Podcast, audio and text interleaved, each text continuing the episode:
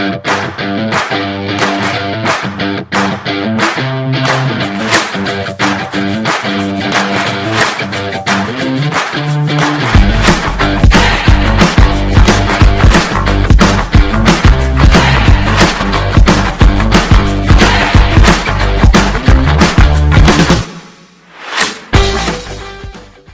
Bom dia, boa tarde, boa noite, senhoras e senhores, legíssimas, Pai do Senhor para todo mundo.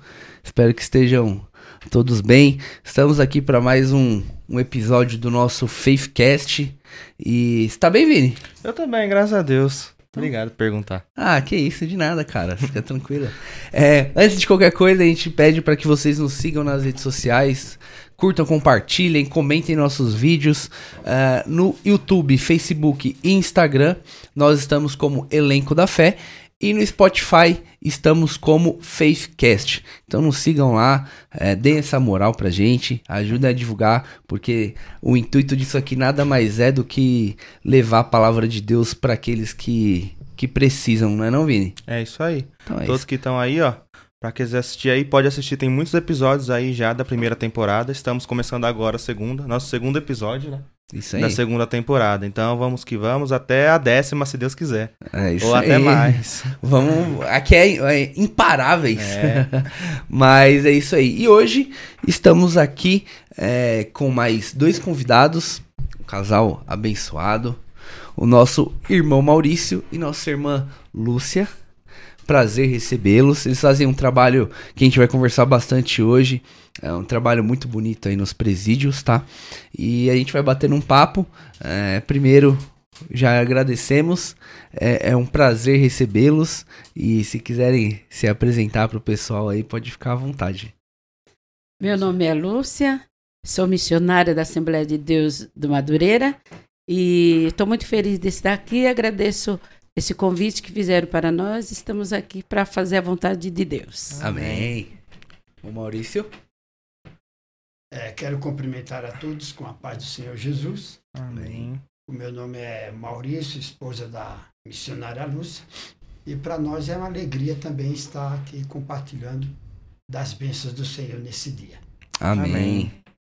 Então vamos, vamos começar. É, a, primeira, a primeira perguntinha. É, vocês são daqui de São Paulo mesmo? Nasceram aqui? Ou, ou se não, são de onde? Não, eu sou natural do Recife. Recife, Pernambuco. Praia turística, né? Praia turística. É, tem um, tem um cabra, cabra do, do notebook ali também. Aí, boa viagem. Boa Viagem tem tubarão pra caramba lá. Tem bastante.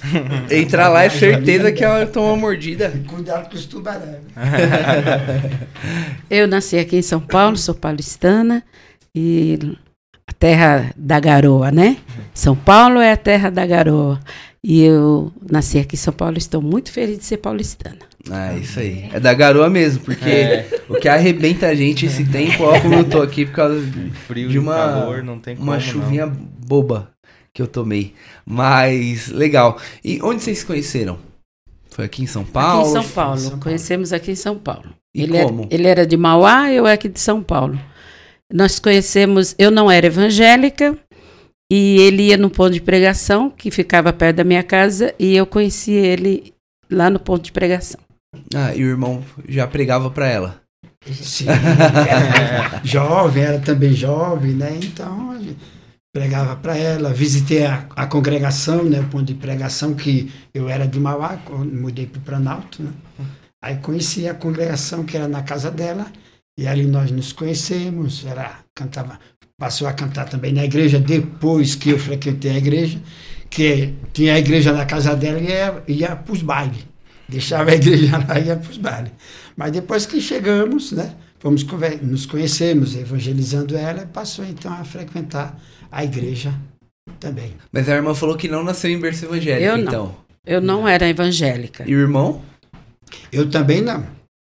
Inclusive na. Como foi essa a, conversão aí? Explica pra a, gente mais um. A minha família, família humilde, né? Pessoas simples, lá no, no Recife.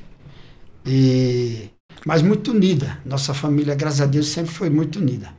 E a rua onde nós morávamos era uma rua que tinha bastante árvores.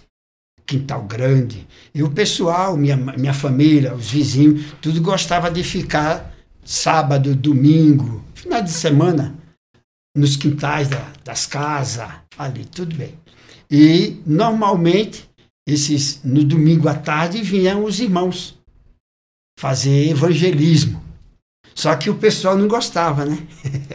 porque se sentia assim desconfortável, porque os irmãos com o assunto de Jesus às vezes incomoda, né? Sim. Tirava aquele aquele aquela comunhão, aquele divertimento, porque tinha que parar para dar atenção para os irmãos. Para os crentes. Para os crentes. Então o pessoal não gostava. E me surgiu uma ideia de fazer o quê? Eu percebendo aquele desconforto, me surgiu a ideia de ficar de olho nos crentes. Eu já sabia mais ou menos o horário que eles vinham, então o que, que acontecia? Eu, antes deles se aproximar e entrar na nossa rua, eu já ficava de esquina com algumas, alguns amiguinhos para ver se os crentes vinham. Para anunciar, sair anunciando. Lá vem os crentes, lá vem os crentes. lá vem os crentes. Então todo mundo que estava ali já corria. Já saía, entrava nas suas casas, se escondia. Esperava os clientes passar para voltar para o quintal. Para voltar de novo. E eu e os meus amigos ficavam atrás das árvores, dando risada dos crentes. Porque não tinha ninguém. E os crentes passavam, não tinha ninguém. E a gente ficava dando risada deles. Porque quando eles passavam, o pessoal saía, voltava. Ah, já passou, os crentes já foram embora, graças a Deus. e foi assim. Então, a nossa família, com um bom tempo, veio, saiu de Recife e veio para São Paulo. Veio para São Paulo. E em São Paulo o negócio já melhorou, né? O negócio já me, melhorou e foi precisamente na cidade de Mauá, na praça de Mauá, e onde havia um cinema, tinha um cinema, todo mundo trabalhando, o negócio já melhorou, já estava até eu frequentando cinema, né? Nunca tinha ido no cinema, e era tarde, era aqueles filmes de matinê, né? Domingo à tarde, de uhum. jovens e tal. E eu e os meus amigos foram para o cinema. E quando saímos do cinema, tinha uma praça, tinha que passar na praça. E nessa praça tinha uma grande multidão. Uma grande multidão. Os crentes estavam lá, o pessoal estava lá. E um dos meus amigos falou: tem briga lá na praça. Assim que saímos de cinema, tem briga na praça. E jovem gosta de ver briga, né? jovem gosta de ver o, o circo pega fogo. Então, quando meus amigos falaram, tem briga lá na praça, vamos ver a briga. Vamos ver a briga, quem que vai ganhar nessa aí. Quando chegamos lá, realmente era uma briga do mundo espiritual com o reino das trevas. Eram os crentes. eram os crentes evangelizando, eram os crentes pregando, cantando. E eu me aproximei. Aí meus amigos falaram, ah, é os crentes, vamos embora, vamos embora. Só que eu não consegui mais sair dali. O, o, os louvores, as palavras, tudo aquilo foi diferente para mim. Tudo aquilo, havia alguma coisa ali que me atraiu e que, e que me segurou. E eu não conseguia mais a, seguir os meus amigos. Então eu falei, não, pode ir embora que eu vou ficar aqui. E fiquei.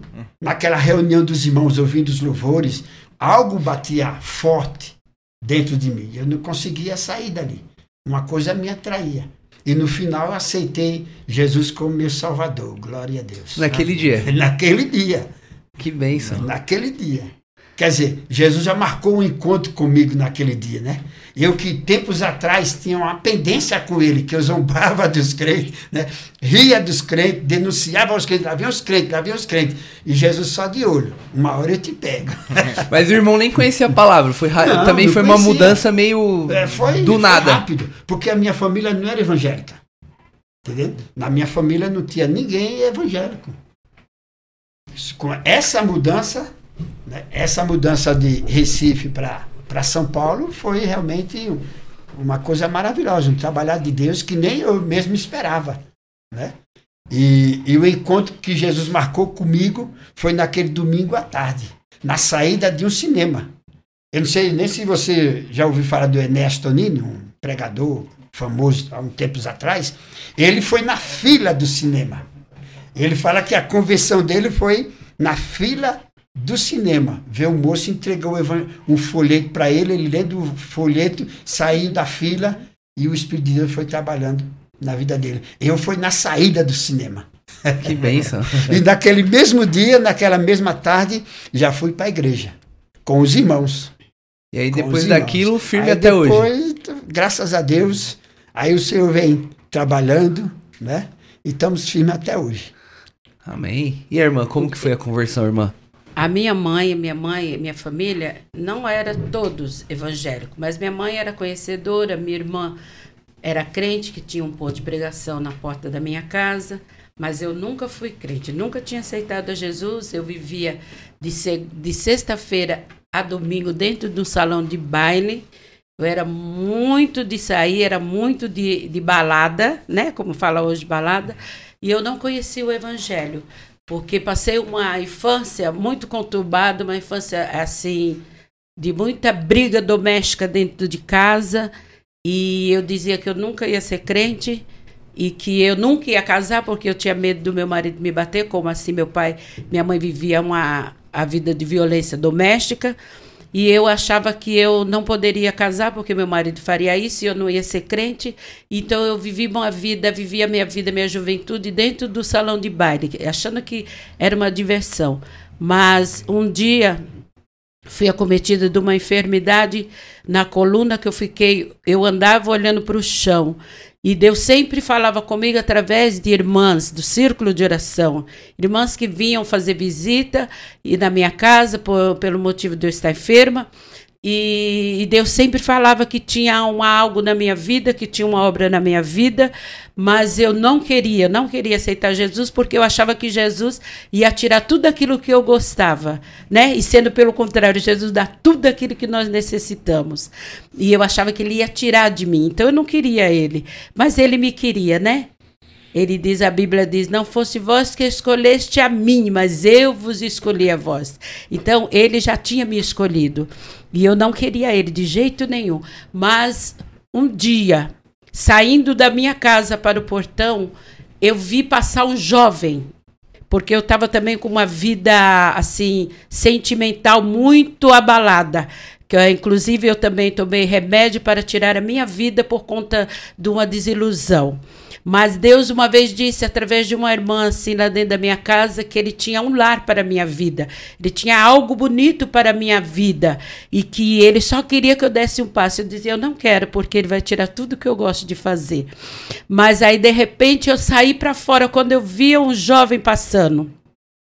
Quando esse jovem passou, eu disse: "Mãe, eu vi um moço tão bonito que passou aqui no escuro, viu?" E estava no escuro, não sei como é que eu vi. Mas eu vi. Jesus trabalhando. Aí eu disse, eu vi um jovem muito Ai, bonito que passou aqui. Ele passou aqui e eu achei ele muito bonito. Aí saímos. No que nós voltamos, era porta com porta, aí era o culto na casa da minha irmã. E esse jovem estava lá. Aí eu disse, mãe, vem ver esse jovem, o jovem que eu vi bonito passar aí, ele tá aí. Glória tá aí no culto. aí, de repente, oh. quando ela olhou, ela disse, olha, ele mesmo, é.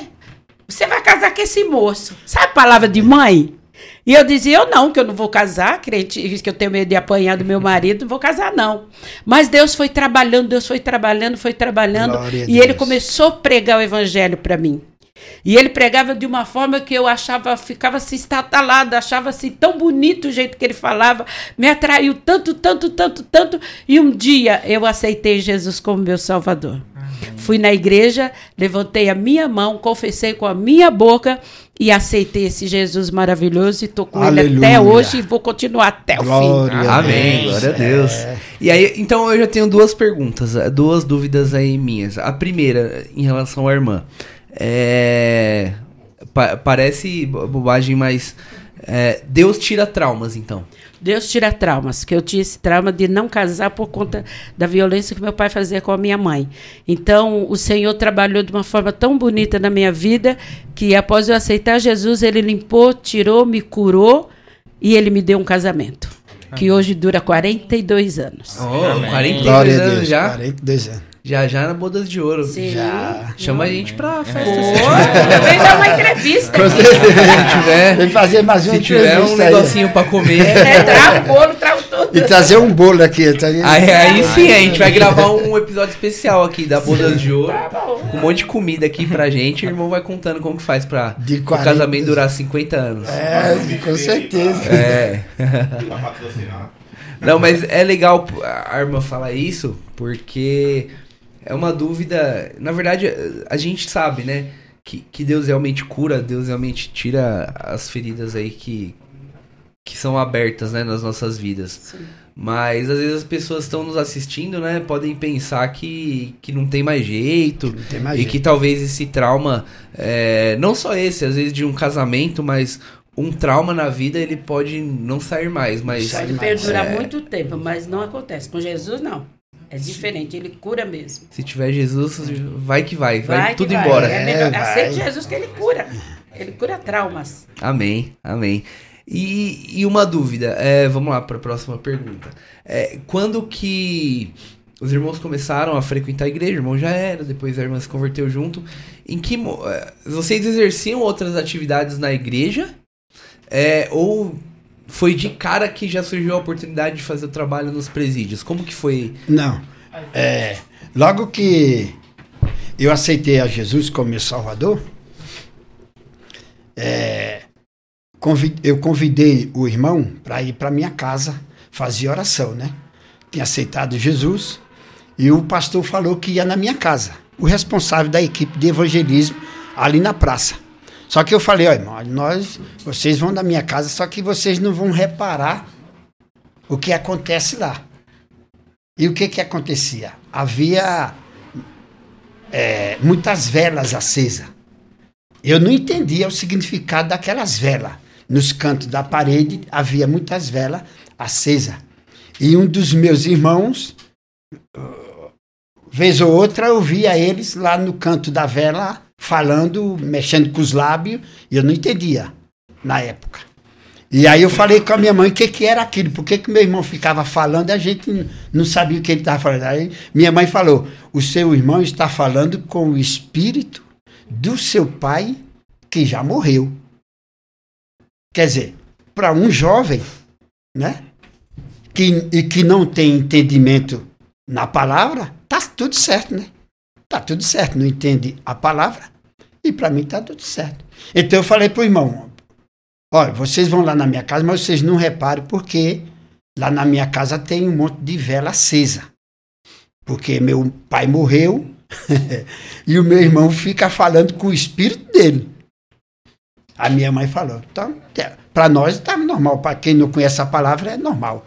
Mas para quem conhece a palavra não é normal. Né? Porque a Bíblia fala que morre-se segue-se a juízo. Aí o irmão já sentiu um negócio diferente. diferente, né? O negócio aí é coisa mais séria. Aí falou, como que é? Aí eu expliquei, é assim, assim. Aí falou, então faz o seguinte, ó. Quando você for orar, você vai orar pedindo para Jesus salvar o seu irmão. Aí eu falei, mas o que, que é orar? Eu tinha aceitado Jesus, ele já me falando de orar, orar. O que, que, que é orar? Não, eu não estou falando com você. Falei, tá, então você vai falar com Deus. Como eu estou falando com você, você vai falar com Deus. Você vai falar assim: Jesus salva o meu irmão. Foi isso que ele me ensinou na minha oração. Falar com Deus, pedindo para Jesus salvar o meu irmão. E aonde eu ia era no trabalho, na casa, em casa, saindo. Jesus salva meu irmão. Deus salva meu irmão. Jesus salva meu irmão. Era essa a minha palavra. Né? Era isso o meu pedido. Até que um dia meu irmão fazia parte de, um, de umas mesas brancas, de uns trabalhos de espiritismo e tal, tal. E quando ele chegou na reunião, o, a entidade dele não havia, não queria se manifestar, não se manifestou. E todo mundo sentindo o que está acontecendo, o que está acontecendo, porque a entidade não quer se manifestar. Aí, num determinado momento, é, ela se manifestou. A entidade se manifestou nos médios e se dirigiu ao meu irmão e disse: Eu não quero mais você aqui. Ele ficou sem entender, mas o que, que eu fiz para minha entidade estar me rejeitando nas reuniões? Aí a entidade falou para ele: Você não fez nada. você não fez nada, mas tem um na sua família que está entregando, que já entregou você, a sua vida, na mão daquele lá de cima. Glória a Jesus. Amém. E você não pertence mais ao nosso rol, ao nosso meio aqui. Você não pertence mais a nós. Você não fez nada, mas tem um na sua família que entregou você na mão daquele lá de cima, que eles não falam Deus, né? E nem Jesus. Naquele lá de cima. Então, acabou. Não queremos mais você aqui. A partir daquele momento, meu irmão se sentiu assim, rejeitado pela sua entidade. Rejeitado, desprezado, expulso. Glória a Deus por isso. Quando ele chegou em casa, ele se dirigiu a mim e queria saber o que estava acontecendo. O que, que você fez com o meu nome? Você pôs meu nome aonde? Eu falei, não, eu só estou orando por, por você, para Jesus fazer uma obra. Eu não quero que você ore por mim. Porque a minha entidade me expulsou, não quer que eu faça mais parte da reunião. Eu não quero isso.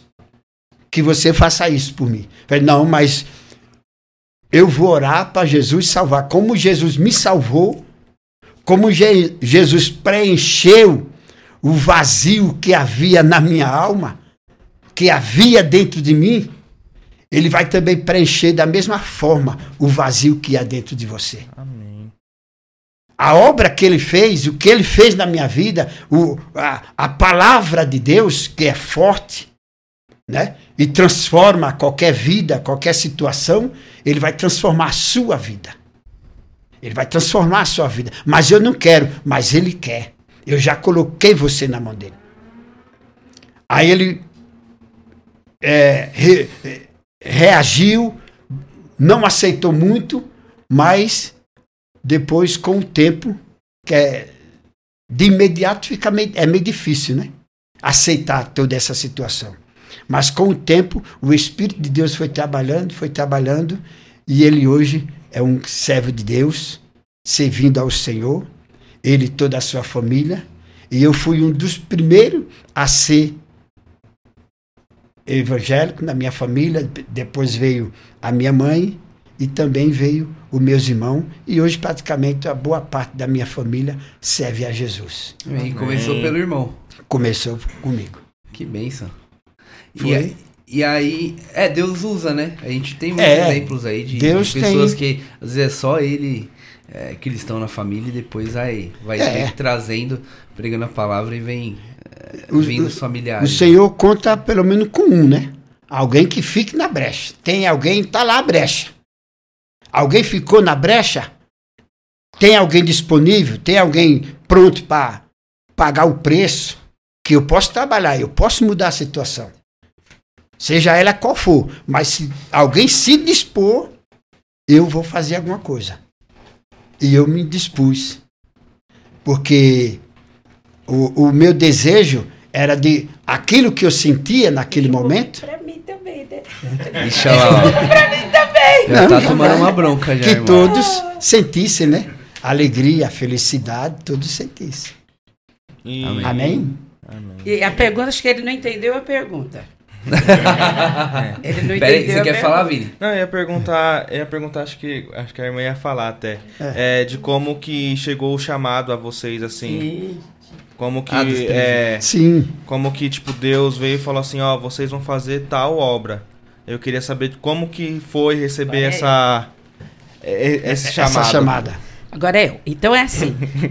quando nós aceitamos a Jesus, começamos a trabalhar, evangelizar, sair pregando no, na, nas praças, porque antigamente tinha, uhum. tinha na praça, a gente fazia, como falava, como é o nome? Evangelismo. É, evangelismo, evangelismo. fazíamos ar livres, e nessa, nós fomos trabalhando. Aí demorou um tempo, meu esposo foi dirigir uma igreja, e eu comecei a dirigir o círculo de oração, e daí nós começamos, e Deus começou levando mais à frente e nós entendemos do que Deus tinha uma chamada na nossa vida. Que Deus tinha algo para nós cuidarmos de pessoas. Porque cuidar de coisas é fácil, mas nós tínhamos chamada para cuidar de pessoas. E foi através dele sendo pastor de igreja, dirigindo igreja, e eu trabalhando com as irmãs, nós entendemos que nós tínhamos que fazer algo por, pelas pessoas. E, e aí, como que surgiu exatamente o presídio? Vocês escolheram, é, Deus foi mostrando os caminhos, é, ou alguém chamou, vocês foram uma vez e falou, não, é isso que a gente quer. Como que foi isso aí? Eu de novo. foi assim, é, eu vivia dentro da minha casa preocupada comigo, com as minhas enfermidades, com doença, com problema com financeiro. Mas um dia orando a Deus, eu dizia: Deus, eu preciso fazer algo para o Senhor.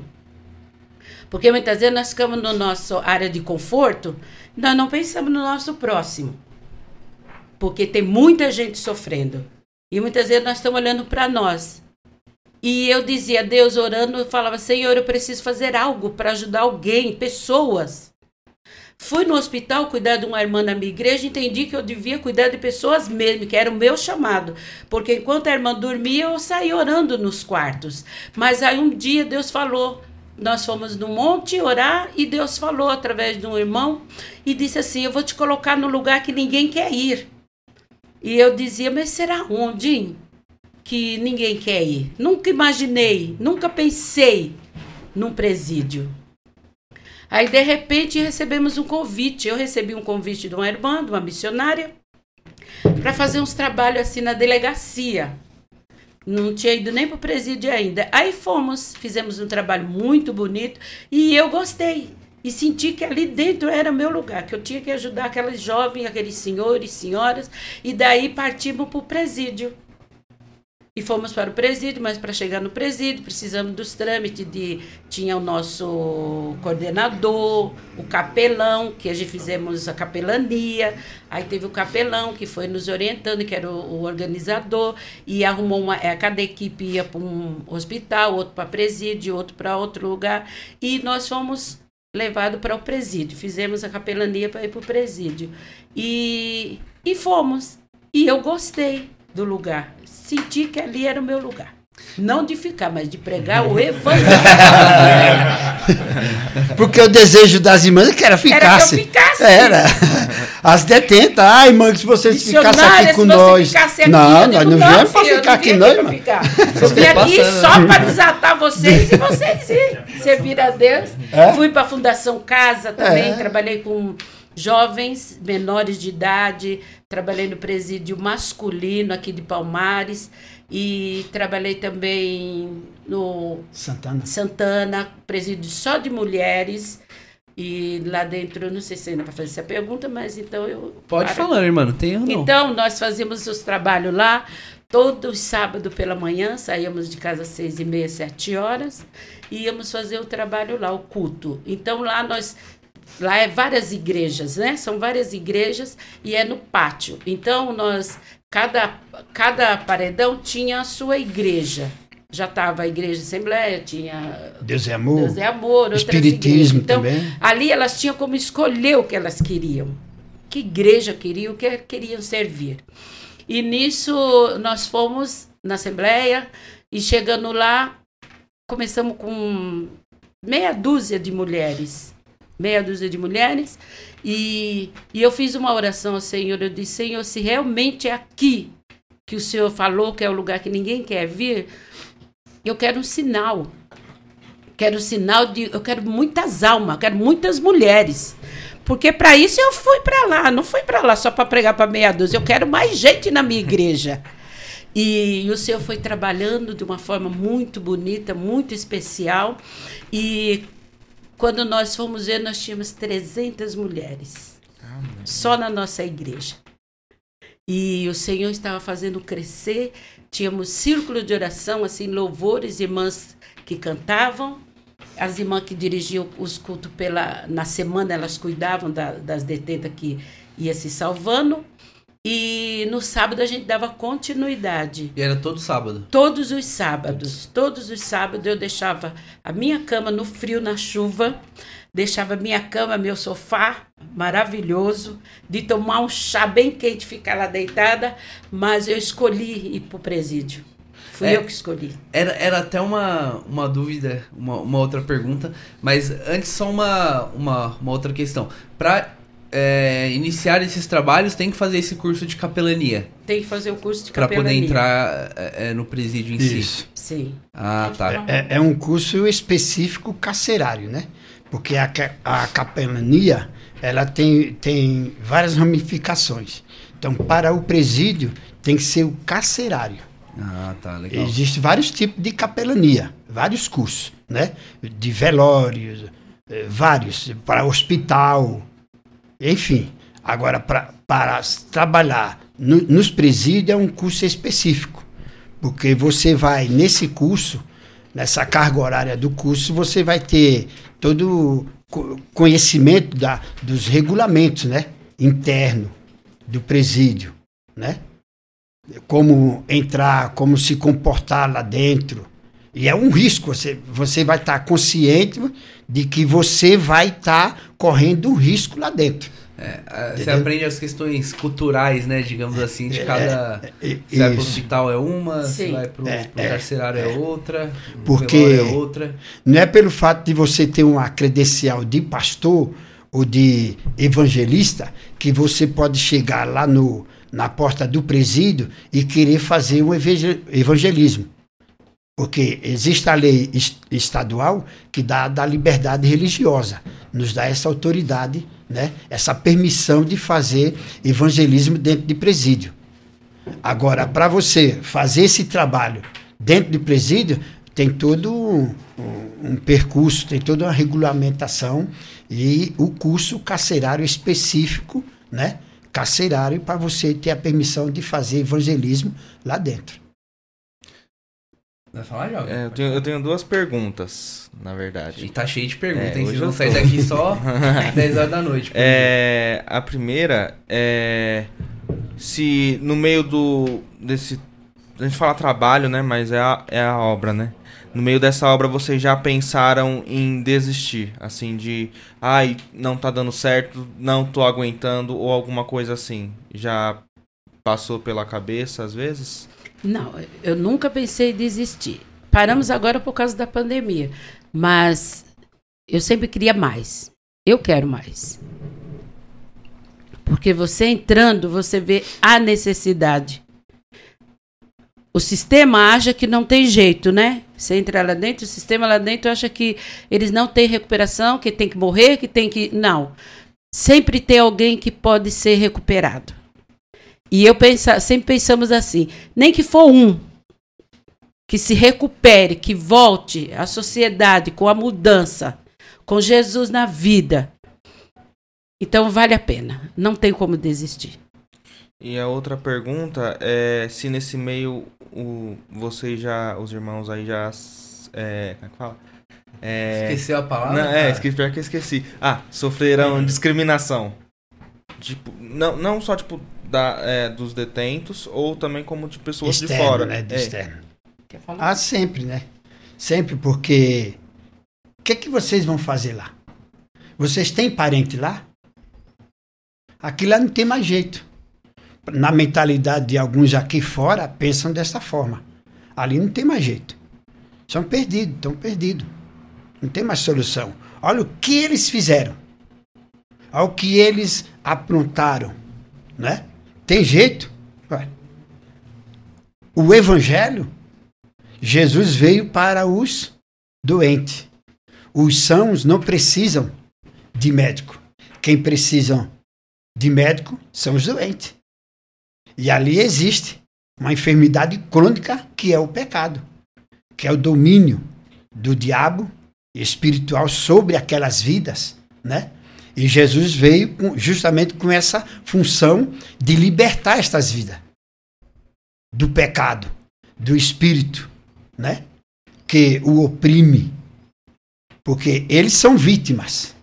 Eles fizeram vítima e são vítimas também. De quê? Do diabo do pecado. Porque o homem, a Bíblia fala que todos pecaram e destituídos estão da glória de Deus. Além já dessa condenação que existe, desde lá dos nossos primeiros pais, o homem comete mais ainda né, essas atrocidades. E só Deus pode fazer, só o Evangelho, só a palavra pode transformar a vida. Mas aí como que vocês lidavam com as críticas? Em nenhum momento, a irmã falou que nunca pensou em desistir, mas é, essas críticas é, abalavam alguma vez, chateavam? Porque eu imagino que é, é um trabalho. Desculpa. É um trabalho que ninguém quer fazer mesmo, é muito difícil. É. A gente entende. E aí os irmãos se dispuseram a, a, a fazer esse trabalho e ainda recebiam críticas, né? Como Sim. o falou que sempre teve. Como Sim. que como que a gente lida? Até porque, porque, na verdade, a gente consegue trazer essa questão da crítica para nós, né? Sim. Não só para esse tipo de trabalho, mas para tudo que a gente faz na obra de Deus ou na nossa vida, né? Como que vocês conseguiram lidar com essas essas críticas, com essas pedradas? Essa. Nós íamos aqui no, em Palmares, só era presídio masculino. masculino. E eu confesso que no começo eu tinha medo, porque eu nunca vi tanta porta, tanta chave, tanto fecha, tanto bate, porta, porta de ferro batendo, nas, você entrando e as portas de ferro batendo nas suas costas. Assim, eu no começo eu fiquei com medo, não desisti. Fiquei pensando, será que eu vou sair daqui viva? Será que tem condições de eu sair daqui viva? Mas eh, tinha algo que me impulsionava mais, mas eu acredito que era o chamado, que é o chamado. E críticas, quando nós entramos uma vez lá dentro, e que passa por muitas portas para você até chegar lá onde estão tá os presos são muitas portas são muitos policiais são muita coisa então eles falaram assim para nós uma vez porque no presídio masculino praticamente só ia mais as missionárias porque os irmãos trabalhavam numa terça-feira de terça-feira e um e eles falavam assim os policiais vocês não têm o que fazer em casa o que, é que vocês vêm fazer aqui e já estão condenados, eles não prestam, eles não servem para mais nada para a sociedade. Que é que vocês vêm aqui, não tem o que fazer? Aí nós respondíamos, temos que fazer, já fizemos de casa, já fizemos, agora nós vamos fazer aqui, porque a ordem de Deus foi fazer aqui. É. Então eram críticas construtivas que aumentavam a nossa fé, que não deixava nós desistir, que aí fazia com que a gente falasse, agora é que eu vou fazer. Porque você entendia que estava dando certo. Ao invés de, de abalar, acabava é. dando mais força. Dava mais, mais, força para continuar. E, e, e nesse, é, nesse período todo, é, que a gente sabe que é um trabalho difícil, igual a irmã comentou, era até um gancho que eu ia pegar lá no começo. É, o que vocês renunciaram da vida de vocês, é, no geral, para fazer esse, tra esse trabalho? que fazem até hoje? O, o que que é, vocês deixaram de lado? O que que vocês faziam que não, não fazem mais é, por causa disso? Enfim, no geral. Quer falar? Quer falar? Fale. Falo. Eu glorifico a Deus porque desde a minha convenção eu já me envolvi com esse com o evangelismo porque eu, eu participei de uma equipe de evangelismo por nome Maranata, que pertencia ao campo de Santo André, ali na rua Antônio Cardoso. Tem uma assembleia enorme ali, onde passa o trólebus. Então, desde cedo, logo na minha convenção, eu conheci um dos líderes dos jovens, do qual eu fazia parte.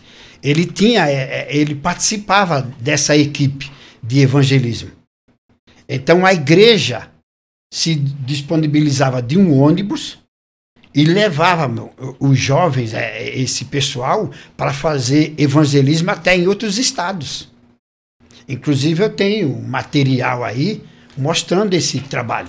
Ônibus disponível. Nós saímos daqui na sexta-feira e voltava no domingo. Fazíamos evangelismo nos bairros onde estavam as congregações pousávamos na, na casa dos irmãos, na, na igreja. Inclusive, ela chegou a fazer parte desse trabalho eh, logo que casamos, logo cedo. E então eu me envolvi desde cedo com evangelismo. E isso foi é, dando para nós uma certa confiança e uma vontade de, de ganhar mais e mais almas para Jesus. Porque aquilo nos trazia prazer e alegria porque o que nós sentíamos, desejávamos que os outros também sentissem Jesus na vida. Como ele nos libertou, podia libertar também. É, até é. falta pra gente, né? Às vezes é, hoje em é, dia, é, como é. cristãos, né? a, a gente está até estudando um pouquinho na, na EBD, né? A gente está falando sobre Paulo.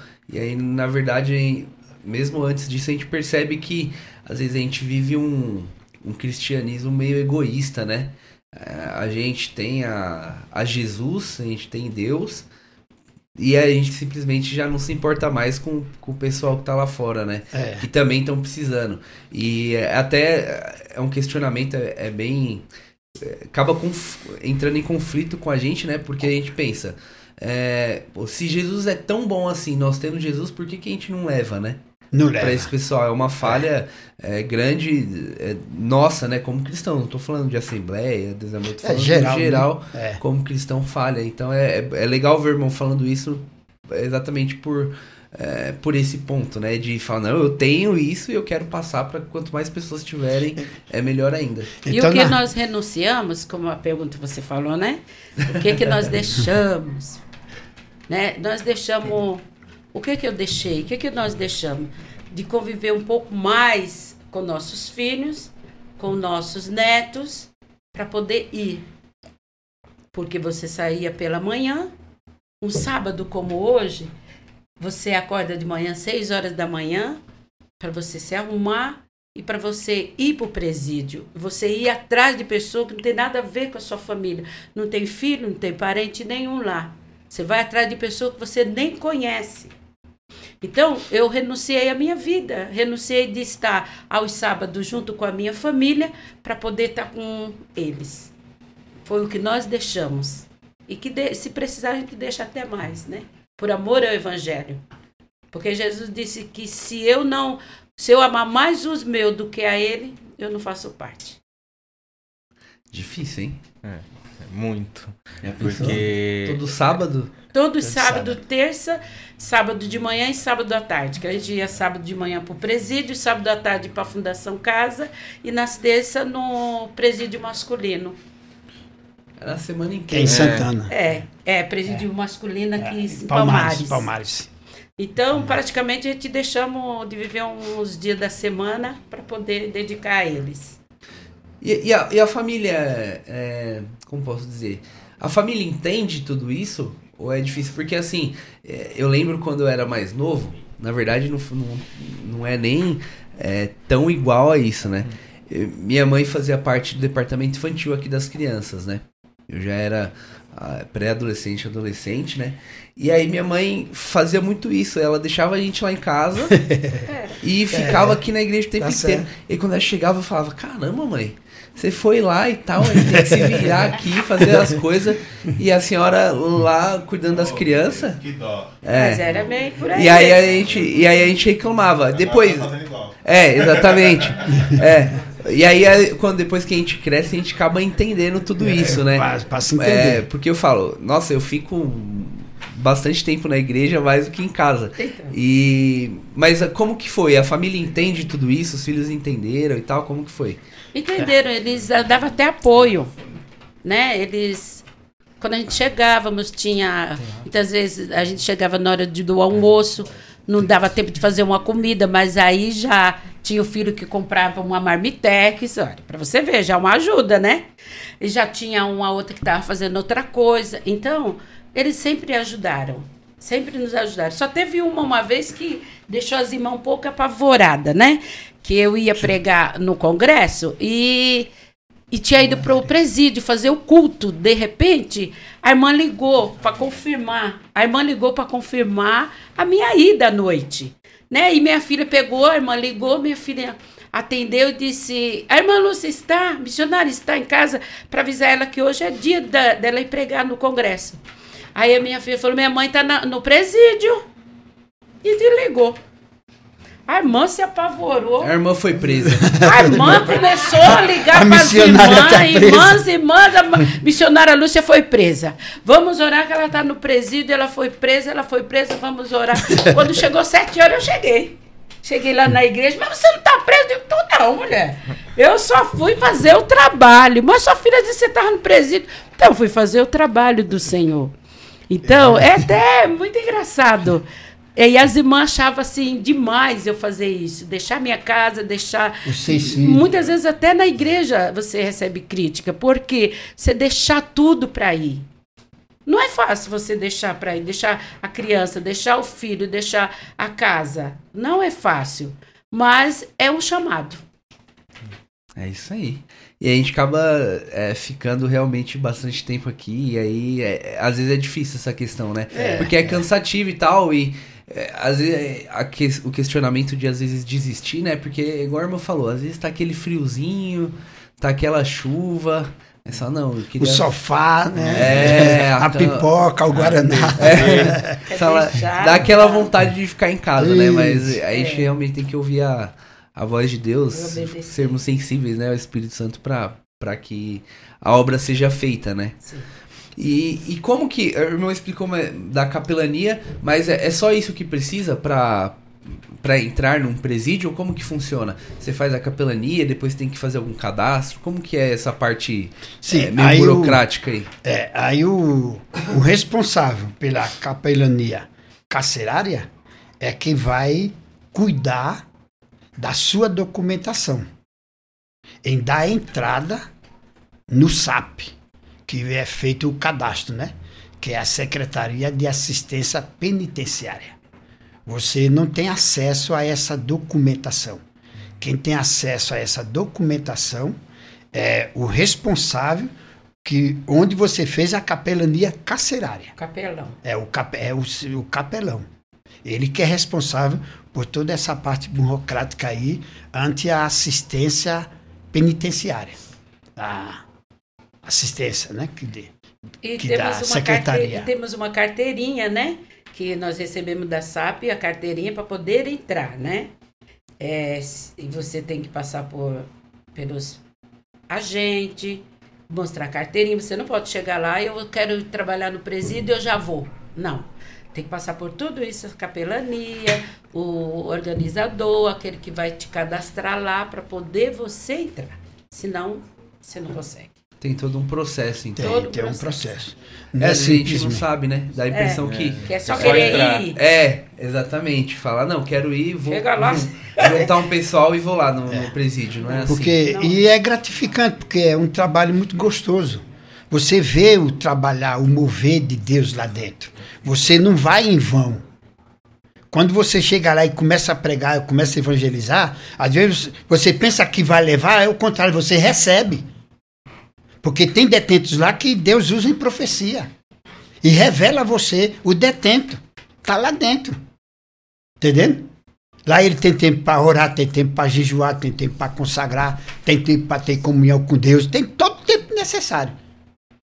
E, e, e o interessante é, parece até é, assim, interessante que quantos Jonas você vê lá dentro? Tem muitos Jonas lá dentro. Por quê? Por que, que estão lá dentro? Porque Deus tinha um plano aqui fora, mas devido à resistência de não cumprir, de não obedecer a palavra de, de Deus, a sua própria rebeldia, Deus criou uma situação colocou ele lá dentro e ele está fazendo a obra lá dentro. Você entendeu? Quando às vezes, às vezes vamos conversar com alguns detentos lá, eles já confessam, ó oh, irmão, eu sou um Jonas. Eu sou um Jonas. Aí a gente já entende. O que você não queria fazer lá fora, Deus te colocou aqui dentro. É isso mesmo, irmão. Eu aqui dentro sou o pastor. Entendeu? Porque nós vamos no final de semana. E ele que está lá dentro, o Jonas que está lá dentro, é que vai dar aquela assistência durante a semana. Durante a semana. Entendendo? E quando a gente chega nos finais de semana, vem um reforço a mais. Eles mesmo confessam. Eu sou um Jonas aqui, irmão. Deus me chamava, Deus queria que eu fosse fazer a obra lá fora. E a minha rebeldia, Deus tirou proveito da minha rebeldia, criou uma situação e eu estou aqui fazendo a obra e aqui não tem para onde correr. Eu tenho que obedecer. Que Aleluia. Né? É, aqui não dá para correr. mais Entendeu? é que você vai lá, tem filhos de crente, filhos de pastores, de irmãs de é. de oração. São os filhos que não obedeceram à voz de Deus, não obedece pai, não obedece mãe, acha que o amigo que a pessoa que tem uma palavra certa para a sua vida é seu amigo. E muitas vezes não é seu amigo. Seu amigo está dentro de casa, que é seu pai, é sua mãe, que te orienta o caminho que você deve andar. E a palavra de Deus. Então, muitas vezes, o que mais nos estimula aí é por essas pessoas que teve a oportunidade de servir a Deus, de ser uma boa pessoa, ouviu conselhos contrários. Conselhos que não era de pai e nem de mãe, e muito menos da palavra de Deus. E hoje se encontra naquele lugar, é porque é um sofrimento, não é uma vida boa, é um sofrimento. Então é o que estimula a gente sair de casa, largar tudo, largar a coberta, largar tudo e ir.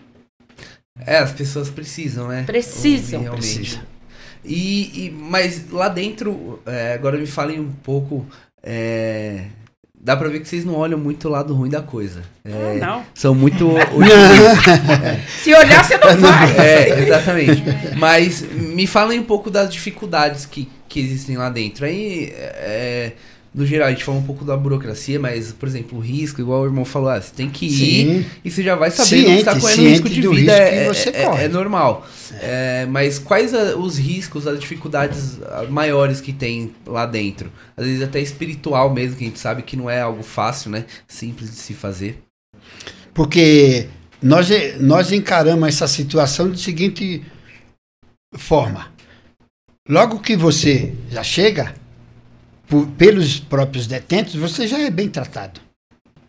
Porque você passa a ser família deles. A família deles não vão lá. Muitos deles são do interior. Aí do interior vem para a capital. E muitos da capital vai para o interior.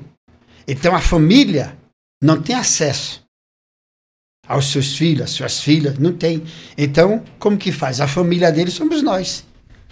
Que vamos lá levar um abraço, levar um sorriso, levar uma palavra de Deus. Né? Não somos parentes, não conhecemos, eles não nos conhecem e estamos lá fazendo o quê? Estamos lá levando uma palavra, uma palavra de Deus, uma palavra que transforma, que liberta, uma palavra de esperança. Então nós somos muito bem tratados. Nós, como é, os evangelizadores, estamos lá levando a palavra, por eles, lá dentro, tanto no masculino como no feminino, somos muito bem tratados quando no presídio feminino que chega as irmãs, que normalmente entre as duas, quando chega as irmãs para entrar, ter acesso ao raio, já ouvirá um coral. Presença feminina, presença feminina. Quer dizer, quem chega lá, mas por que, que eles estão gritando presença feminina? Para todos eles se comportarem. Porque só tem homem. É masculino. E está chegando uma irmã. Então essa irmã, ninguém mexe. E tem que ser respeitada. Então existe uma ordem interna. Entendeu? Então, uma consideração. O convívio, convívio, é tranquilo lá. Sim, lá, lá, dentro com nós é, é tranquilo. É entre aspas, é. né? Nós estamos um, certa vez lá no presídio tem batismo nas águas, tem ceia, que lá a gente também dá ceia para os irmãos, para as irmãs. E teve um certo episódio que meu esposo estava se preparando para dar ceia, tudo, nós estávamos no culto, aquele monte de mulheres. De repente chegou duas. Duas que não era mulher, mas que era mulher. Maior do que nós. Então, ela começou a medir, me medir de cima embaixo. E eu não estava entendendo por que, que ela me olhava tanto assim, as duas, de cara feia. Aí eu perguntei para outra irmã, falei, o que acontece? O que está acontecendo? Ela disse, ela não foi com a tua cara. Ai, bom, que medo. Ai, que medo. Ela não foi com a tua cara. E quando vai com a cara, elas ficam te medindo para você ter medo. Aí eu parei, eu disse, quem me mandou aqui foi Jesus. Então não tenho que ter medo. Tava com medo por dentro, mas falei, não vou demonstrar. É. Pois eu vou mostrar que eu, tô, que eu sou forte. Que quem está comigo é maior do que a cara feia delas. E é mais orando a Deus. Ela disse: então, missionário, vai baixando a bola aí, porque elas não estão gostando da senhora, não. Eu disse: então, tá bom. Falei: Jesus, o que, que eu faço? Ele disse: põe a mão na cintura e encarar elas. Olha só. Eu disse: Jesus, só quer me pôr em crenca. Por quê? Você crê que Jesus fala? Jesus fala lá.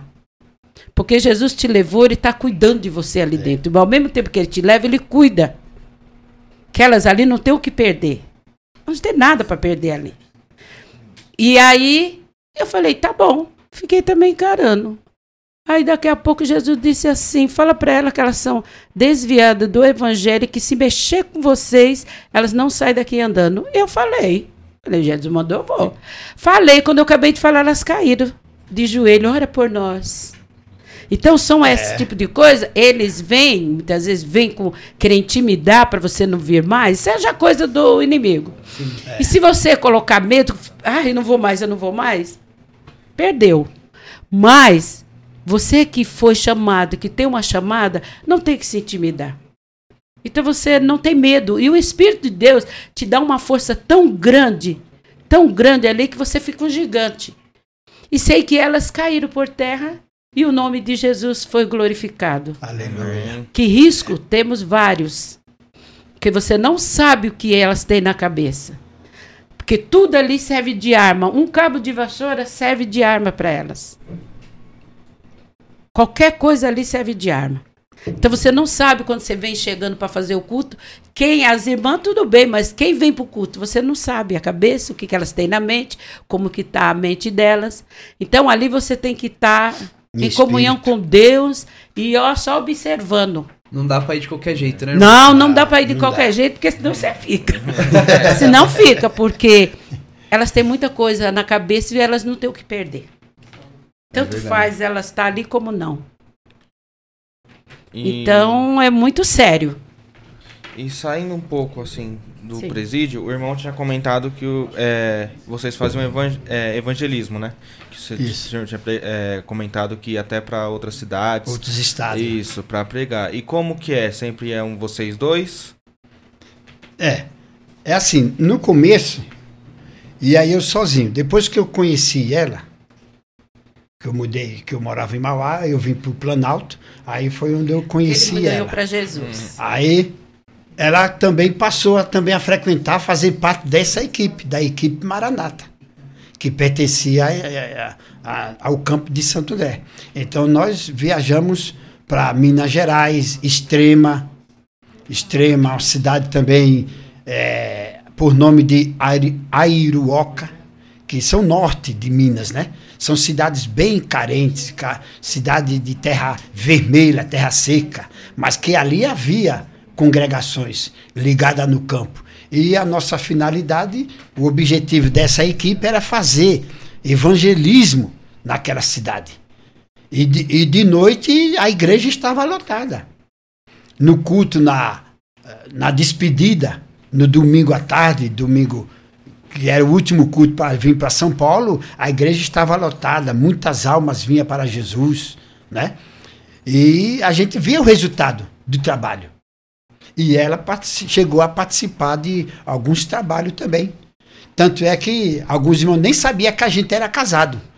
Porque eh, ela ia dormir na casa das irmãs e eu ia dormir na igreja, no salão da igreja. E no final que a gente ficou junto, ah, e vocês? Não, nós somos Vocês são casados? Somos casados, mas nem parece. Não, mas aqui nós estamos com uma finalidade, é a obra de Deus. Dá nem tempo. Né? É, então o que estimulou a gente também é. aí para presídio, esse tipo de coisa, foi desde o início esse trabalho é. de evangelismo. É, os pastores nos animava, nos dava força para sair fora, apoiava para a gente sair pregando, porque hoje já não tem mais. Mas era muito ar livre. Então a gente saía de uma cidade para outra para levar Jesus, levar o evangelho. E era na praça, era nas casas. E daí foi estimulando. Aí nós fomos. Ele foi pastor de igreja, começamos a trabalhar dentro dos lares com Culto nos lares também. Deus operava muito. Chegou um tempo que nós fizemos um culto num lar que era tanta pessoa, tanta gente que tinha que controlar os carros na rua. E acabou o trabalho, a campanha, os, os irmãos ainda vinham atrás. Então a gente já tinha um, já estimulado a fazer esse já, tipo. Já estava no sangue já então, o já evangelismo. Já estava no sangue porque ah, a gente já é. fazia na juventude. Eu, eu só tenho que glorificar Deus porque, como disse o apóstolo Paulo em uma de suas defesas, diante dos seus acusadores, ele fala: E eu não fui desobediente à visão celestial quando ele teve a visão no, no caminho de Damasco com Jesus. E eu só glorifico a Deus porque eu não fui desobediente na minha mocidade ao chamado do Senhor. Ele me chamou jovem. Isso Sim. começou a. Os meninos estão passando ali, ó, em 79. Eu me converti, aceitei Jesus e fui batizado em 78. Então, assim que eu fui me batizado, já fui, já fui ingressado na, nessa equipe de evangelismo. Então, Jesus me chamou cedo, jovem. Entendendo? Então, desde jovem eu já venho já desbravando o evangelho aí, pregando o evangelho. E, e eu só não fui desobediente ao chamado. E esse fogo até arde nos dias de hoje, né? Dentro é, de mim, de, de pregar o evangelho tanto é que quando eu a conheci, né, pregando o evangelho para ela, eu não, não tinha, não passava na minha mente, né, de namorar com ela. Eu só queria evangelizar. Tanto ela que ela se adiantou um pouquinho, né? se adiantou um pouquinho. Eu não. Tá? Já pediu irmão em namoro. A pessoa já queria. Não. Mas não tinha coragem. Não. É. e agora? Agora quero ver. Não, não, não. É. Ah, não, não tinha coragem. Eu tava ali entre ganhar uma pra Jesus e aí pediu um namoro. Não tá, tinha coragem, então. Faltou coragem. coragem, né? Evangelismo bem pessoal, né? É, é, aí falei, já que não vai, deixa eu falar, né? Aí ela falou, eu tô gostando de um rapaz, eu até me alegrei. Glória a Deus. Aí você fica mais firme ainda. né? Você fica mais firme ainda. Jesus prepara um casamento para você e tal, né? Fica mais firme, porque eu tô, tô evangelizando, né? E ela fala que tá gostando de um rapaz e é crente. É, olha, a irmã já tá bem alheia. E aí no final deu tudo certo. Aí né, no mano? final ela falou. Aí eu falei, amém, né? Vamos orar, tá? Aí ela falou, é você, rapaz. Eu falei, oh, glória a Deus. Só faltou falar Glória a Jesus. É. Faz a obra mesmo, Jesus. Aí pronto, aí começamos a namorar, oficializar o namoro e tal. Aí depois de um ano nós casamos. Isso em 80. 80. Casamos no mês de março. É de, de 80, faz 41 anos, 42 é, anos de casamento, graças a Deus. Foi a nossa juventude. E, e eu glorifico a Deus porque, para mim, é até uma alegria estar aqui nessa igreja. Estar tá dando essa entrevista aqui nessa igreja, porque essa igreja aqui faz parte da nossa história. Sim. Eu acredito que não é nenhum da época de vocês. Essa igreja aqui a gente conhecia como a igreja do porão. Aqui era conhecida a Igreja do Porão, nas décadas de 79, 80. A Ana conhece. Ah, é, é, é, na, na época. Eu ia falar da Ana aí. Tinha uma cantora, tinha cantora que era tinha, Marta Geni, Marta também era daqui. lá embaixo é o salão de festa, isso, né? A cozinha, isso, né? É então ficava. o culto era, o, era, ali, ali teve muita vigília aqui embaixo. E muita vigília e muita oração. Aqui embaixo, aqui. Eu me lembro até de, de um destas vigílias, tinha um missionário aqui por nome de William, missionário William. Fala Deus. é que meu nome é William. Ah, é seu nome, né? Mas deve ser não.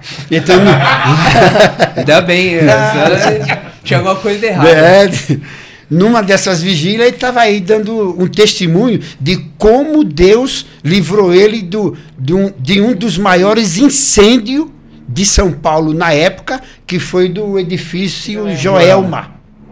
Um dos maiores incêndios ali no Ayangabaú. Sim, sim, tem até a capela é, lá no, no, é. no Vila Alpina no, das Treze é, Almas. No, no tal, né? edifício Joelma. Ele estava nesta noite da vigília dando esse testemunho de como o Senhor enviou o anjo livrou ele lá dentro. Então o Planalto que faz parte faz um pouquinho parte. da história faz, irmãos. Eu glorifico a Deus. Tinha a cantora Marta Geni, que ela ia nas nossas igrejas cantar. Uma benção, ela era daqui. Daqui. E nessa mesma igreja onde nós orávamos, eu e ela, na, na vigília ainda muito jovem, né? Hoje, a, a, eu só tenho que glorificar a Deus porque nos dias de hoje, é, faz parte dessa igreja diretamente a minha nora Edilene e, um, e um dos meus filhos, César, que é o Maurício César, né? A gente chama é. de César, né? Chamar de César ninguém. É. Faz parte dessa igreja. olha o fruto da, da oração dessas vigílias.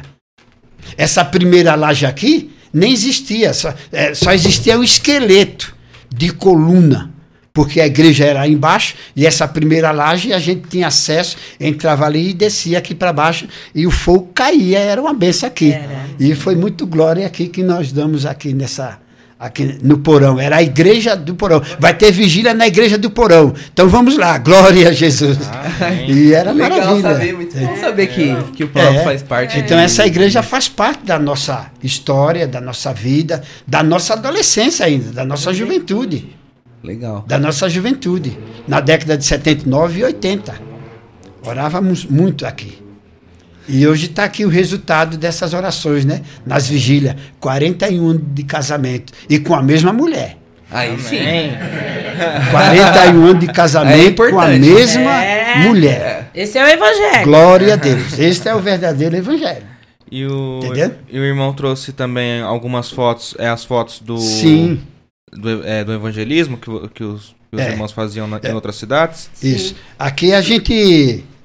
Com, quando é, é, essas fotos que nós temos aqui de, desse trabalho já, já faz parte do, da equipe Maranata, né?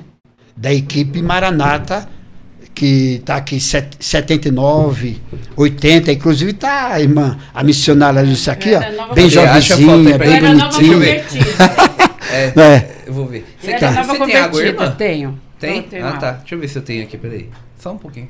Ah, a, a, a missionária, mostrar, né? a eu, missionária, ela mostrou. Essa de, aqui, ó, saia rosa. Saia rosa. É o Maurício. É só, é mesmo? Vai dar pra. É? Os missionários. Mostrar aqui, ó. Aqui são. Mostrar, meu irmão aqui são, saia rosa. São Isso. o. Aqui nós estamos, aqui, ó, o, o esse ônibus que ficávamos que nos conduzia. A gente, vai tirar foto. Isso. Ah, depois a gente vai. Ah, não, é ótimo. Isso. Depois a gente vai tirar umas fotos e a gente Sim. vai postar Isso. na nossa página. E tá aqui é. a missionária Lúcia. De nova convertida. Nova convertido, a gente tá aqui recém-casado e fazendo a obra. Legal. E, e vamos voltar um pouquinho, voltar lá no presídio. Certo. É, eu queria perguntar o seguinte. É, se tem, com certeza tem, né? Mas uh, alguma que, irmã possa contar. É, alguma experiência marcante que teve lá no, no presídio. É, que edificou, algum medo muito grande que a, irmã passou, enfim. Alguma experiência marcante aí no, nesse Sim. período. Do jovem lá que foi ah, renovado. Tá. E nós estávamos no presídio e o jovem desviado do evangelho, ele, na hora da, do culto, da palavra, ele foi renovado com o Espírito Santo. Então ele era bem fortezinho assim, ele é assim, igual você, não estou chamando você de gordo. Fortezinho. tá bom, irmão. E bem branquinho, bem branquinho mesmo. E ele começou a vermelho, ele ia ficar vermelho e sentia a presença de Deus. Aí ele levantou e começou a pular. E tinha os policiais assim por cima, porque eles ficam em todas as partes. Então tinham os policiais todo armado e e ele agarrando, e ele pulando, e a gente segurando para ele pra não, não cair, para não se machucar. Aí o policial de lá de cima gritou: eles estão pegando os crentes de refém. Achou que eles estavam nos pegando de refém. Aí meu esposo gritou: Não, aqui é o poder de Deus. Aí eles disse: Esse crente aí não tem o que fazer. E o moço foi renovado com o Espírito Glória Santo. A Jesus. E eles armaram as dozes, tudo assim, já armado para Intimidar, né? Para intimidar o, os detentos. O, os detentos. Mas aí quando meu esposo gritou aqui, não, não, aqui é poder de Deus. Aí eles abaixaram as armas. E foi o que me mais marcou na minha vida. A que renovação. eu disse, Senhor, se tivesse que morrer ali, ia morrer mesmo. Se fosse algo diferenciado que não fosse o batismo com o Espírito Santo, era a hora. É, né? Era a hora de se preparar e ir para a glória. Porque ali eles alguma coisa ia acontecer. De é mal. tudo muito rápido. É né? muito é, rápido. A gente vê em filme, né? É muito rápido, mas é tudo muito rápido, rápido, porque eles já são treinados para isso, os policiais, né? Já para isso. E é isso que nos dá força. Não tem como você desistir, querer desistir Parar. diante do que você vê o que Deus faz. Não tem como. Porque é, é gratificante. É Se fosse contar tudo que Deus, que Deus, faz. faz no presídio, são trabalhos muito lindos, que Deus se revela mesmo. E ele faz milagres lá dentro. Então, se fosse para contar, eu não passaria mais de um mês, dois, para contar tudo o que Deus fez. E está fazendo quando alguém se dispõe a ir fazer a vontade de Deus. Amém. E qual que foi o maior aprendizado lá? Assim, antes, é, é falem o antes e depois, vamos supor. É, antes do presídio, mesmo com o evangelismo, mas aqui fora, digamos assim, é, qual foi o maior aprendizado depois que vocês começaram a, a evangelizar nos presídios? Quer falar? Pode falar. O maior aprendizado. A maior lição. É, é que não podemos parar. É obedecer ao ID de Jesus. Esse é o nosso maior aprendizado. Não só para mim, mas para todos, para todos aqueles que têm chamado. Porque da mesma forma que alguém um dia nos evangelizou, nos trouxe a palavra, né? Nós precisamos levar, dar continuidade a esta obra. Porque gostamos, aceitamos, a, a, a palavra produziu efeito na nossa vida, Valeu a pena? Valeu. Alguém está aguardando essa palavra. Alguém está aguardando receber esta palavra. Seja no hospital, seja no presídio, seja até. Ah, eu, eu não tenho chamado a pai no presídio. Então vai no seu vizinho. Vai na sua família mesmo. Vai nos seus parentes. Não precisa ir no presídio. Não precisa ir no hospital. Vai no seu vizinho. Entendeu?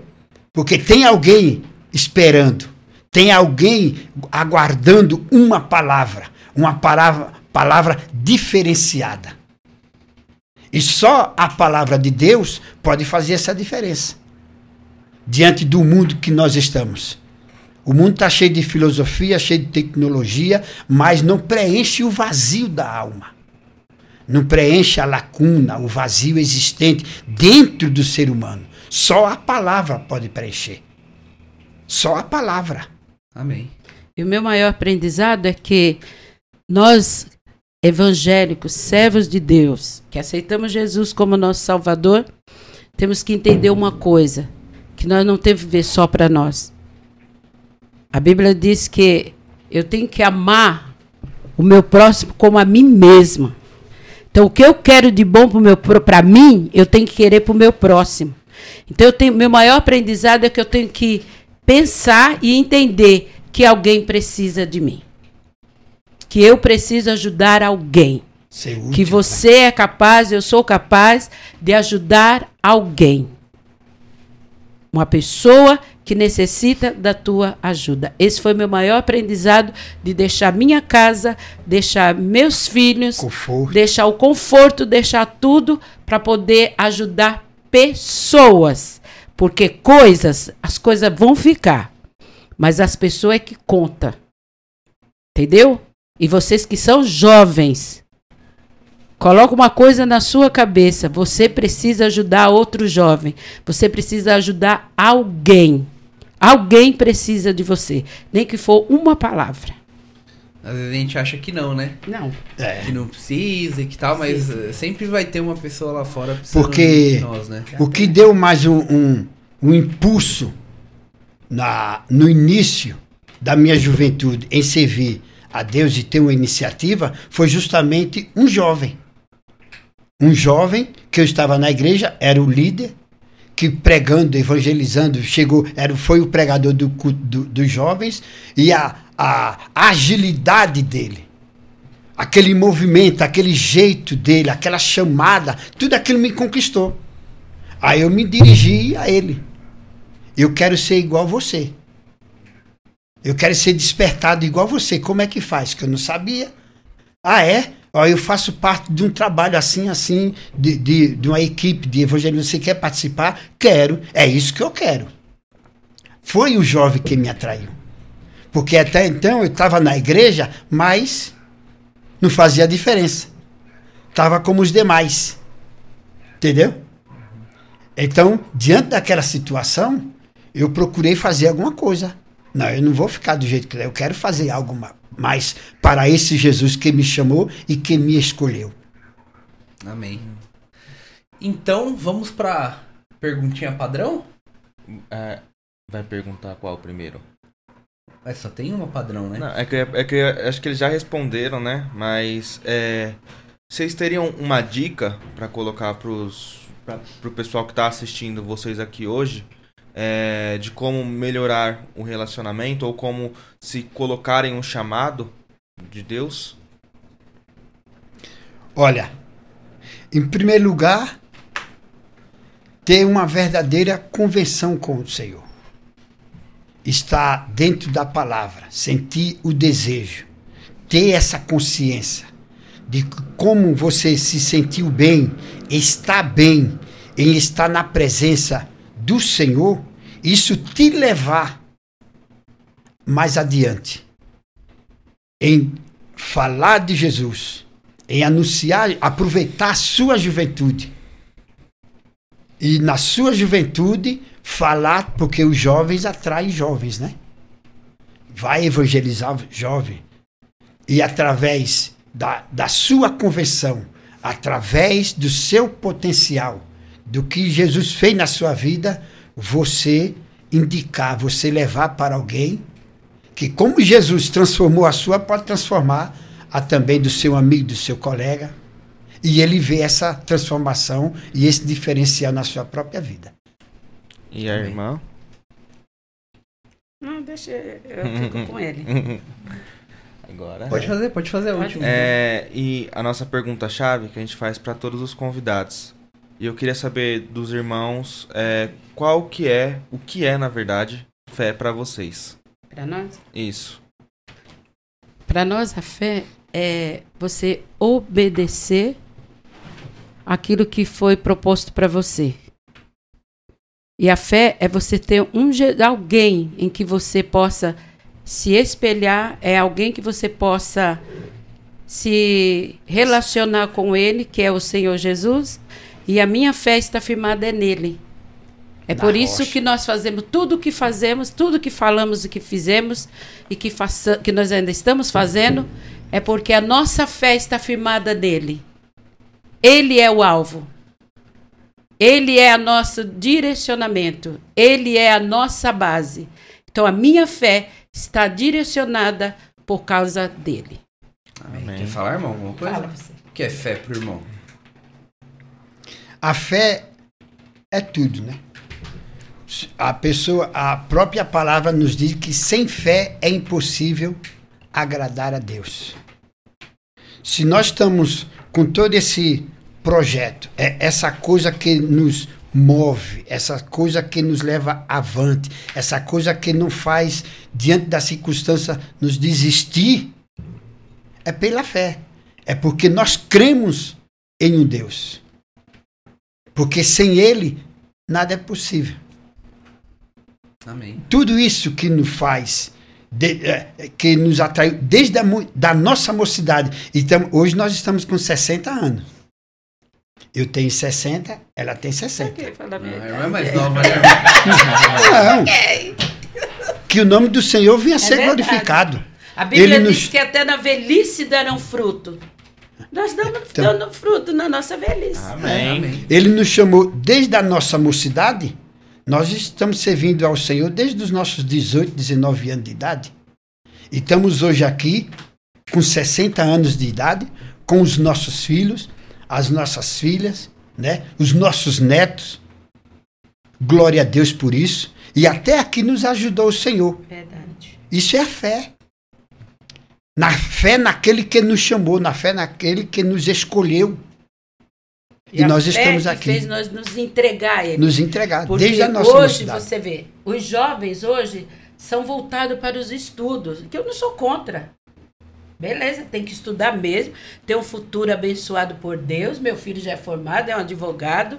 É, é sou contra, sou a favor. Mas no nosso tempo nós não estudamos, não fizemos faculdade. A única faculdade que nós fizemos foi entregar nossa vida ao Senhor e Ele nos direcionar. Mas os jovens estudem, É. Mas também façam a obra de Deus. Leve o evangelho. Não precisa ir para o presídio, que aí nós vamos. Outros vão, né? Outros vão. Mas você fale de Jesus na faculdade, no seu trabalho. Anuncia esse Jesus que ele muda vidas. E muitas vidas foram mudadas dentro do presídio. Muitas. E está mudando. E estão mudando. Então, vocês como jovens, faça isso. Anuncie Jesus Cristo. E falo uma coisa para você. Não fiz faculdade, não fiz curso nenhum. Nossa vida foi dedicada ao Senhor, mas Ele sempre cuidou de nós. Amém. Glória a Jesus. Sempre cuidou está cuidando. de nós. Deus um dia falou comigo assim: Eu sou o teu patrão e eu assino a tua carteira. Porque eu vivia trabalhando porque eu achava que eu ia ficar rica, eu tinha que ficar rica, eu tinha que trabalhar. Aí um dia eu parei e disse, não vou não, que eu nem estou rica, nem estou pobre, eu vou, eu vou fazer a obra. E foi quando o Senhor falou: Eu assino a tua carteira. Aleluia. E assinou, viu? e ele assinou. Ele não me deixa sem dinheiro, viu? É. Que não vem da mão deles. Também, mas ele sempre ele dá. Eu mas ele sempre me dá. Sempre vou fazer a obra. Ele sempre supre as minhas necessidades. É verdade. Porque ele, do jeito que ele manda, ele cuida ele também. Ele cuida. E está cuidando. Viu? E sempre cuidou e vai continuar cuidando. É, a gente vê bastante exemplo, né? É, tipo, até pessoas que já passaram por aqui que realmente, quando se dispõe a a fazer a obra, Deus é. cuida, não tem. Cuida muito e, bem. E, dos nossos filhos, Deus tem cuidado, hoje estão todos jovens, né, casados, têm suas famílias. Nós estamos livres e desimpedidos. É. E ele sempre falou: faz a minha a obra, obra do que dos teus eu cuido. Eu cuido. E cuida bem, viu? Amém. Tem bem. Amém. Irmão Maurício, irmã Lúcia, é, a gente queria agradecer é, vocês pela disponibilidade, por ter vindo, Amém. até meio no susto. É, não sabendo mais ou menos como funciona, mas viu que foi fácil, né? Foi, é, foi, foi tranquilo, fácil, igual. Mas se deixar, eu levo isso aqui até a noite. Aí, ó, tô falando, então a gente vai ter que marcar um próximo já. E se e... for possível, até canta, né, amigo? Nossa! Aí, ó, a gente traz um violão e, e vamos cantando aqui. Só com o CD aqui, ali, ó, o playback aí. Mas Deus abençoe a vida de amém, vocês. Amém. É, acho que foi muito edificante para nós aprender um pouquinho mais é, desse, é, desse, dessa a outra ramificação aí do é, Evangelho, né? Essa outra experiência que Deus continue é, abençoando a vida de vocês, o ministério de vocês. Vi sim.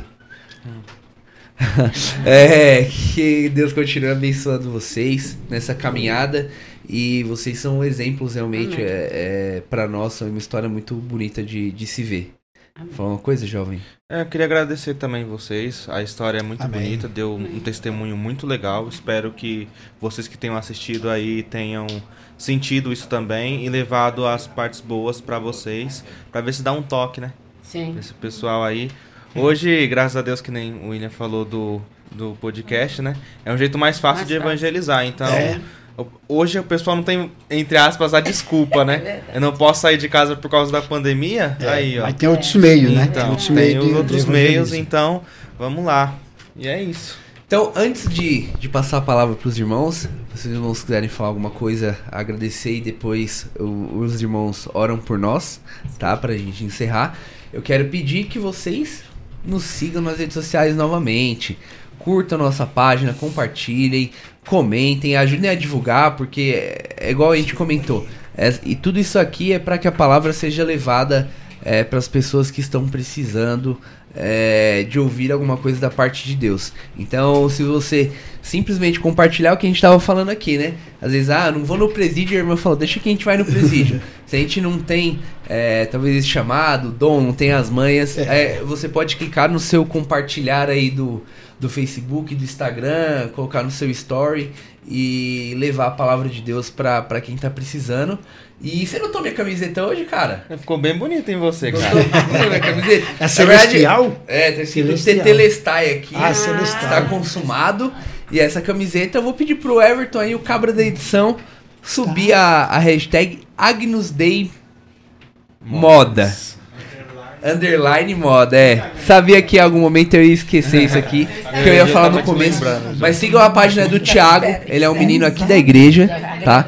E sigam a página do Instagram, Agnus Day Underline Moda. Tem umas camisetas lá top. Tiagão, já tô fazendo jabá pra ver se patrocina, é. que tinha que pagar essa aqui, Então ajuda, ajuda a gente Até aí. Eu também vou querer uma também. É, não, vamos fazer isso aí.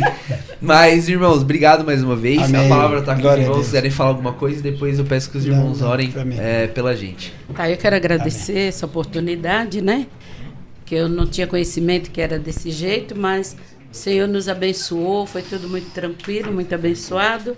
E vocês compartilhem mesmo, viu? Porque são coisas que edificam, testemunhos edificantes e que possa, é, tudo que foi feito aqui hoje, possa estimular os jovens, os mais velhos, a pregar o evangelho, a fazer a vontade de Deus. E que Deus abençoe esses jovens, que vocês possam também ser um canal de bênção para outras pessoas e que Deus possa levantar vocês também, ou ir para o presídio, para ir aonde Ele mandar, e vocês obedecerem, porque a vitória e a resposta é certa. Amém. Amém. Obrigado. Amém. Amém.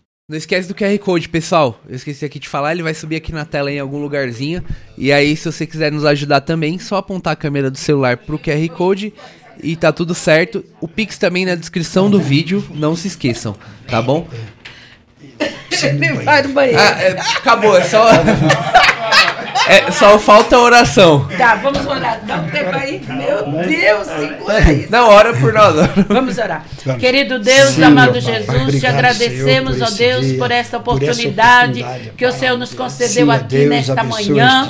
Senhor, abençoa equipe. cada um desta oh, equipe, Pai Senhor eterno, Jesus. Abençoando de uma forma especial. Almas, Senhor, que eles possam, Senhor, ter ânimo, pés, graça para poderem, Senhor, Jesus, é fazer a obra e fazer Confirma aquilo que o Senhor chamou eles para fazer fazer. Sim, Abençoe, Senhor, o canal deles, que o Senhor é possa verdade, abençoar de uma forma especial, que através Sim, desse trabalho muitas vidas possam é se verdade, reconciliar, Jesus. possa Glória ter um encontro com o Senhor. Abençoa cada um individualmente Sim, e derrama a tua bênção e a tua glória e a tua graça, que eles sejam abençoados e esse estudo Sim, seja Jesus. abençoado. Nós abençoamos no nome de Jesus Cristo e que o Senhor Sim, possa fazer com que esse esse canal, é este trabalho possa prosseguir avante. Amém, Amém, em nome de Jesus. Amém. Amém, pessoal. Um é. beijo pra vocês. Até a próxima. Tchau. Tchau.